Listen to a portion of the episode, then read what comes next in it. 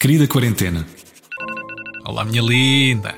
Ontem acordei por volta das nove. Fui um bocado ao telemóvel e depois bem. As manhãs da comercial, agora no final de cada emissão, passam uma música dos Beatles. É diferente todos os dias. Gosto de Beatles, não sou nenhum fanático. Conheço os clássicos.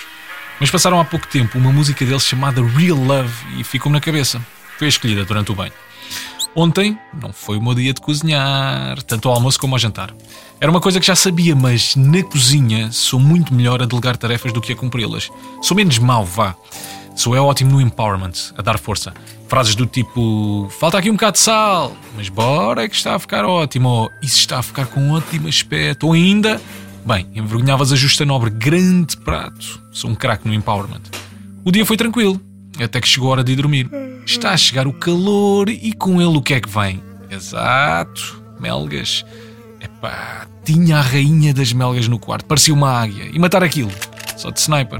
Depois há uma coisa que me irrita que é, eu não consigo dormir, mas olho para o lado e está a patroa a tirar um sono de beleza quase com um sorriso nos lábios. Mesmo de quem está a desfrutar, tem o sono pesado.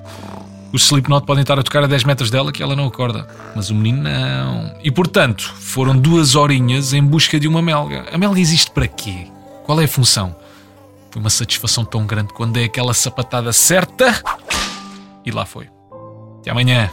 Um beijinho do teu amigo Simões.